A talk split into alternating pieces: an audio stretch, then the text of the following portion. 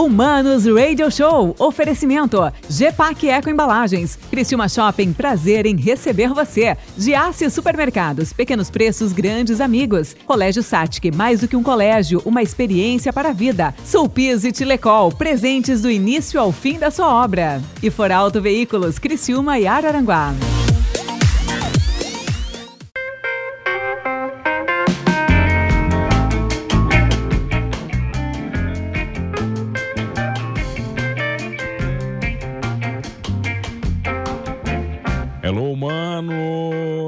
Que prazer, hein? Quarto programa da série da primeira temporada do Humanos Radio Show aqui na 92. Eu, Mano Dal Ponte, trago a vocês as melhores entrevistas, com certeza, sempre duas entrevistas inéditas, todas as tardes, de segunda a sexta, uma da tarde, aqui na 92, tá? Então segue lá, tem arroba Humanos Talk Show, que é o antigo nome, agora é Humanos Radio Show, mas segue lá no Instagram, Humanos Talk Show e arroba Mano Dal Ponte para você curtir. Segundo as promessas do meu produtor, Fernando Choque, até o final de semana teremos todos os programas no Spotify. É isso mesmo, meu produtor Fernando Choque? Como é que está o senhor? Está tudo bem, está confirmado. Até Até, o- fim de semana. Até o final de todos- semana é 10 da noite de domingo, meia-noite de Não, domingo? não, né? não. Sábado, mais tardar, dependendo da velocidade da minha internet, vai estar tudo lá. São, quando você converte o arquivo em áudio, dá 60 megas, então ele demora 5 minutos para subir. Ah, então é rapidinho, rapidinho. É. Então, sábado até duas da tarde está lá. Essa é a sua promessa para audiência. Prometido. Tá bom, Prometido. então. Obrigado, Fernando Choque. Produz o Mano, Humanos Radio Show e produz também e participa às seis da tarde aqui na 92 do Transtornados. Um tema que talvez a minha convidada de agora, a primeira convidada da noite, entenda bem.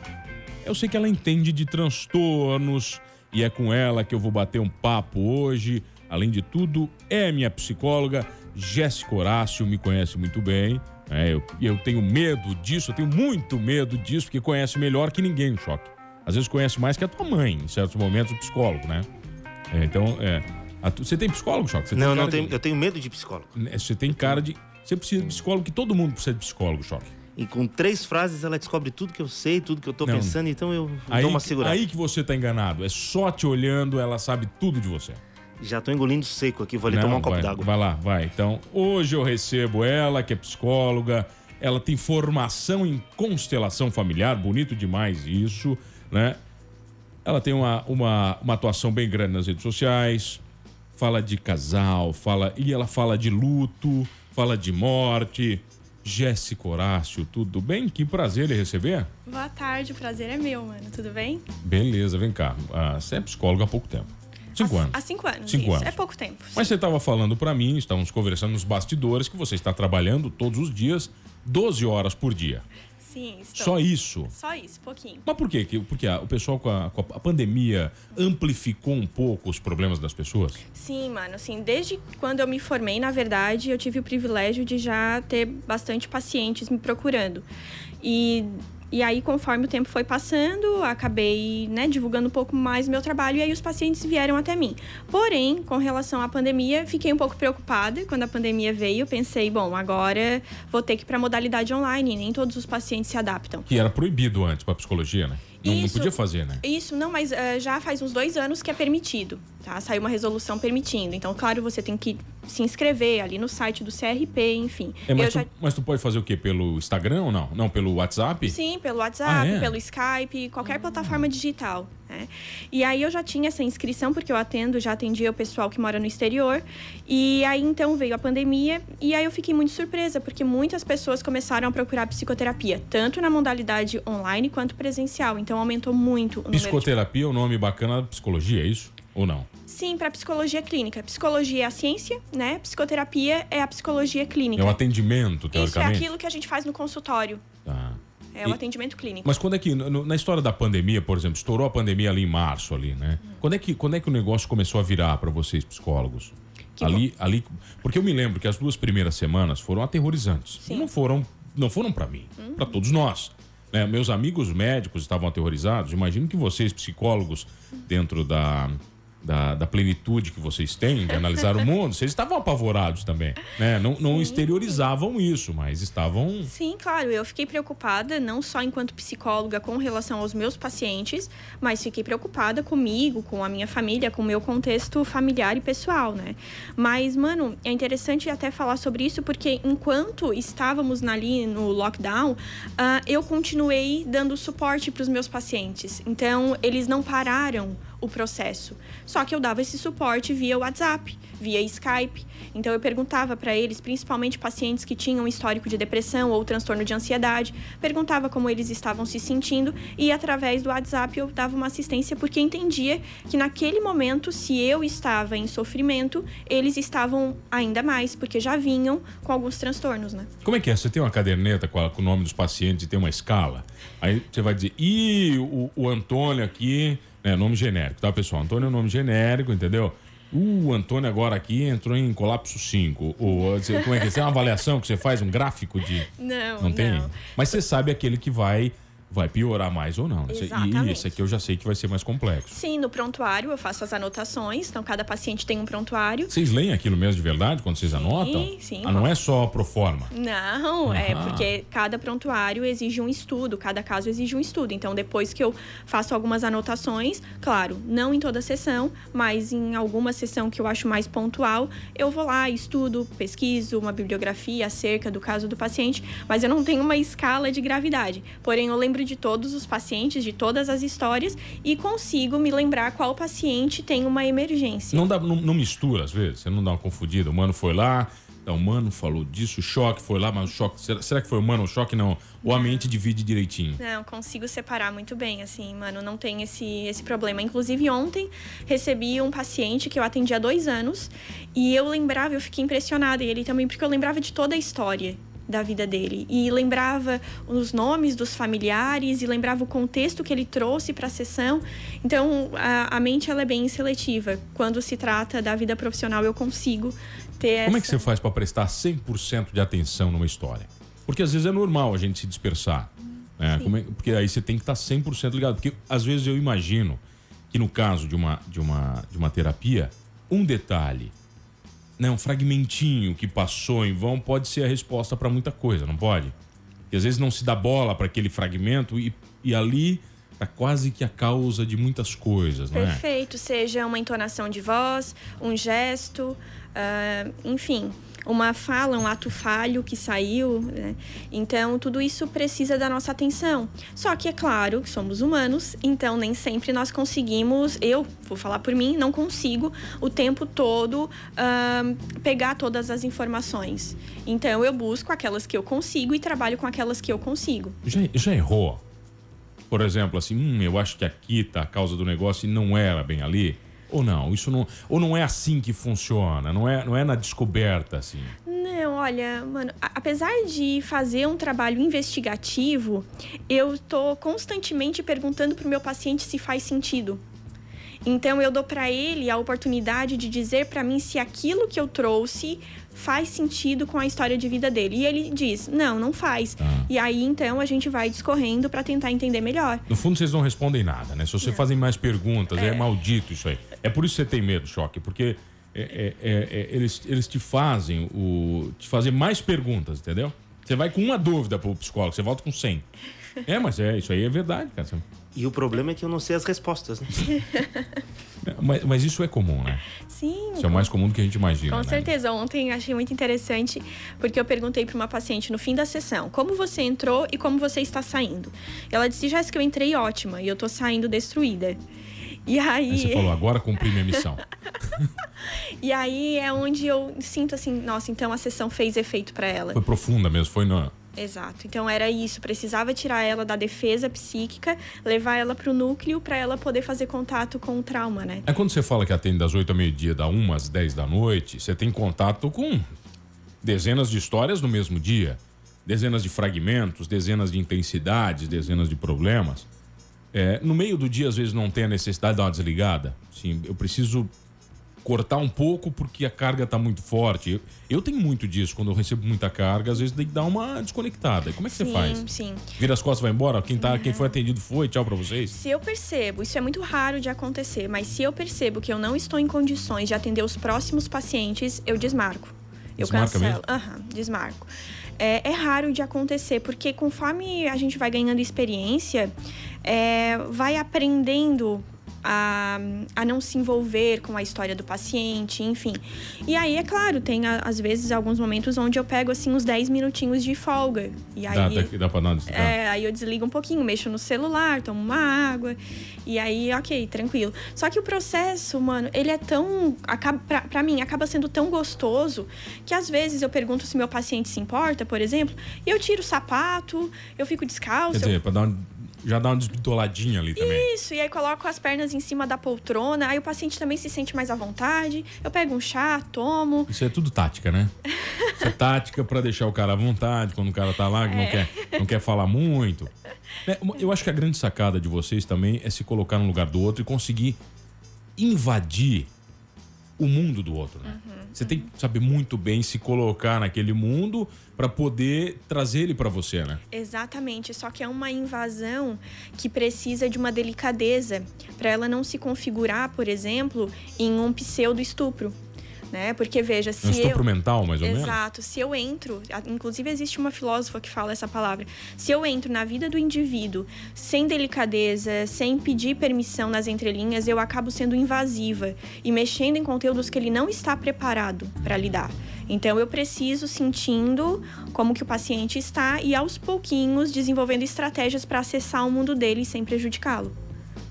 Vamos acessar alguns mundos na volta, pode ser? Eu tenho o prazer de receber ela, psicóloga, especialista em morte. Vamos falar um pouquinho da morte, depois que é um, é, tá um negócio bem complexo nesse momento, né? Em voga. Especialista em terapia familiar, em casal, sistêmica, tantas coisas. A psicóloga Jéssica Horácio. É rapidinho, eu já volto aqui no Humanos Radio Show na 92. Voltamos, voltei aqui no Manos Radio Show. Hoje um papo profundo, intrigante, que vai lá na, na, no fundo da sua mente. Qual é aquele filme, Jéssica Horácio, que a psicóloga entra na mente do assassino? E, e, e, a mente dele é vazia. Bah, esse filme é genial. É, é maravilhoso. É... Hum... Fragmentados? Ai, não, fragmentados não, é, é o aquele da, da múltipla, da múltipla é. personalidade do cara lá, né? Que ele faz um trabalho maravilhoso também, né? Sim. Ah, vamos lembrar depois, esse, ela, comigo, Jéssica Horácio, psicólogo. Você vê filme, dá tempo ou não na sua vida? Nos finais de semana eu assisto, mas geralmente aí eu vejo documentário. Vai desligar, né? Não quer também ficar vendo. Não, aí eu acabo assistindo algum documentário sobre a profissão ou sobre algum ah, assunto. Ah, chatice também, né? Final é, de semana ficar vendo coisa da profissão. É. Tem vários filmes, né? No Juiz Dredd, o novo filme, é de ação, né? É, tem uma, tem uma personagem lá que ela tem poderes psíquicos e ela entra na mente de um assassino. Uhum. Né? E a mente dele é vazia. Uhum. E ela fala, nossa, que fantástica que é tu. Ela, aí ela entra num jogo. De gozação com ele e diz, nossa, que tanta uhum. coisa que tem aqui. Vazia, assim, não tem nada, só a mente do cara. Uhum. Né? Mas a partir desse princípio, a gente falou um pouquinho antes do intervalo sobre a psicologia do luto. Né? É uma especialidade, é algo específico, e isso com essa história da pandemia, com esse momento que estamos passando, é, ficou mais intenso ainda? Sim. Falar sobre morte é bastante complexo, né? Porque envolve todo um, um emaranhado de emoções, de sentimentos. Mas agora, com relação à pandemia, me parece que as pessoas elas começaram a se dar conta daquela ilusão que tinham e tínhamos acerca do controle sobre a vida. Então, me parece que a, a doença, a vulnerabilidade, a morte, ela se apresenta, não que ela não se apresentasse antes, se apresentava também, mas ela vem com uma carga muito grande, uma intensidade muito grande, porque várias pessoas estão morrendo. E aí é onde o ser humano se dá conta da sua falta de controle. E quando se dá conta disso. É, aí for... que perde o controle? Exato. Se for uma pessoa extremamente rígida, né? Extremamente controladora ela pode acabar desenvolvendo algum, algum transtorno psíquico, ou ela pode ficar com uma ansiedade muito importante, porque aprendeu que na vida ela precisa ter controle sobre tudo. Agora, quando a gente começa a falar sobre a perda, a morte, né, no momento que nós estamos vivendo, é, parece até um pouco insensível falar que nós nos acostumamos com a morte. Uhum. Né? E eu vejo que isso aconteceu novamente com a pandemia. Né? Quer dizer, a, se a gente avaliar as primeiras semanas, foi o impacto, né? preocupadíssimos com o número de perdas do mundo, e de repente isso vai entrando no, no, no normal. Uhum. Isso, é, isso é perigoso quando a gente fala, quando, ou não, isso é natural, vai acontecer sempre? É natural, é natural do ser humano. Mano, é, o ser humano ele tem uma capacidade muito interessante de se adaptar às situações. E, né, às vezes a gente fala sobre resiliência, que é a capacidade de você tornar uma situação, por exemplo, dolorida, melhor, mas também existe aquela adaptação àquilo que é ruim. Então, às vezes a gente acaba se acomodando àquilo que é ruim. Esse processo de, ah, no início estávamos muito preocupados, ansiosos, tensos, é natural também, porque tínhamos poucas informações. Hoje nós temos mais informações. O que nós poderíamos fazer com essas informações? Utilizá-las a nosso favor. Só que o ser humano ele tem dificuldade de abdicar do prazer. Ele tem dificuldade de abdicar daquilo que estava dando sentido para a vida dele. Logo, é natural que ele tente continuar a sua rotina como se nada estivesse acontecendo. Então, é natural do ser humano lidar com a adaptação e lidar com a dificuldade também de abdicar do prazer. É, isso, não, isso não nos torna mais insensíveis, não é isso? Seria muito perigoso falar que a Somos gente. Somos insensíveis? Se, é, que a gente se torna insensível, porque cada um sabe dentro de si a dor que carrega.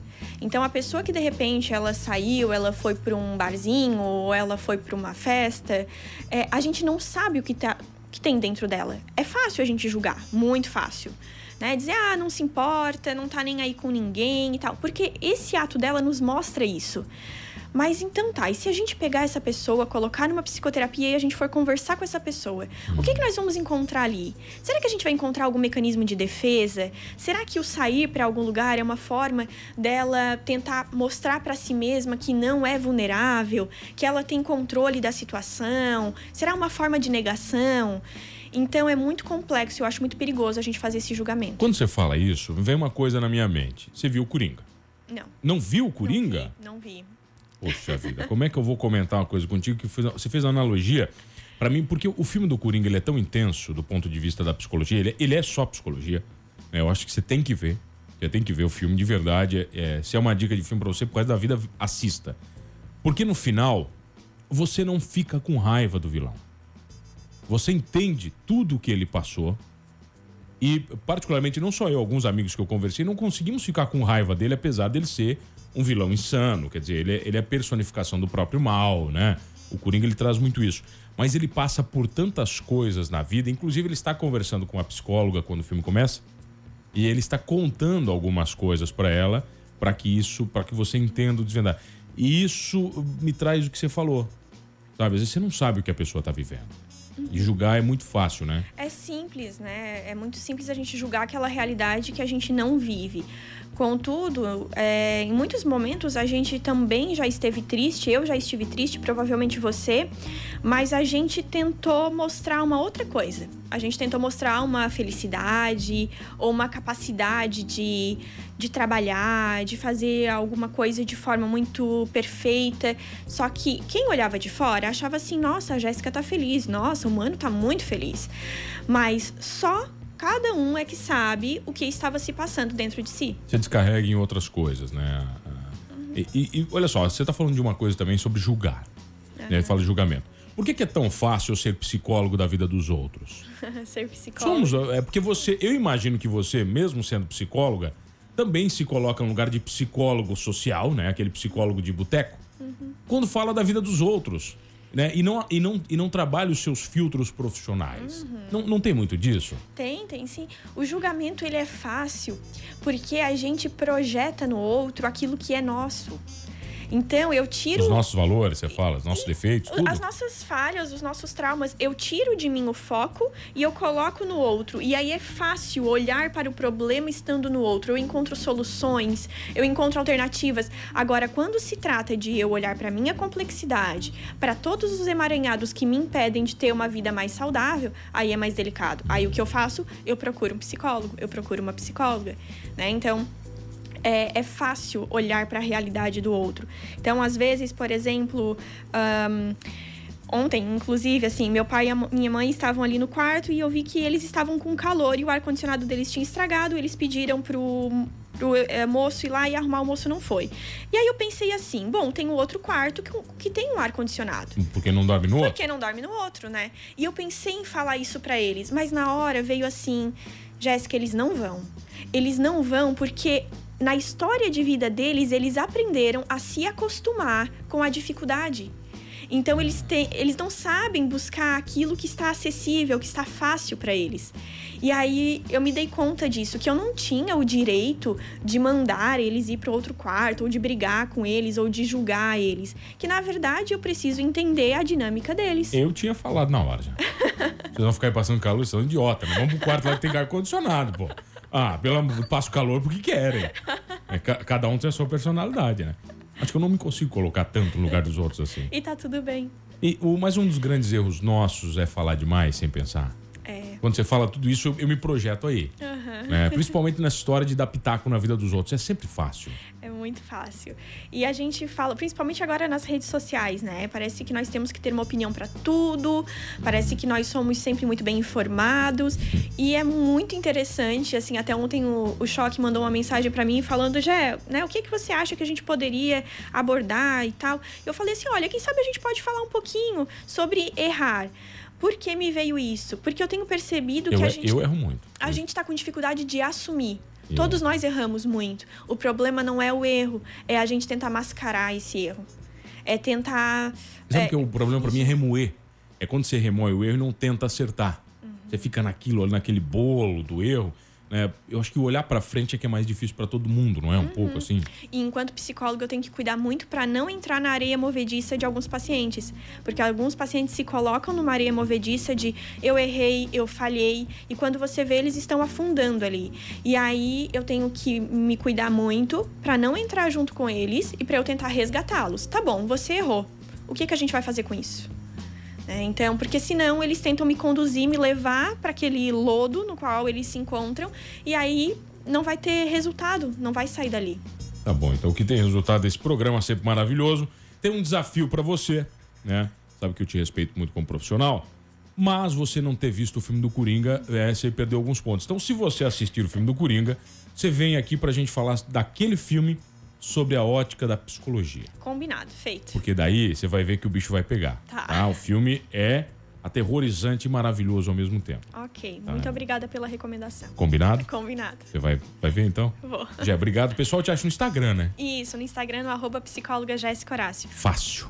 Facílimo. Mano, muito obrigada. Sempre muito bom estar contigo. Sempre um prazer. E olha, obrigado a você que está comigo aqui todas as tardes, hein? Tem entrevista daqui a pouco. Minha convidada, minha próxima convidada já está aí, prontíssima, montada, já veio preparadíssima, né? E eu vou apresentar daqui a pouquinho. Não esqueça de uma coisa, hein? Gostando ou não de entender os seus problemas, buscando fundo ou não a solução deles, somos todos humanos.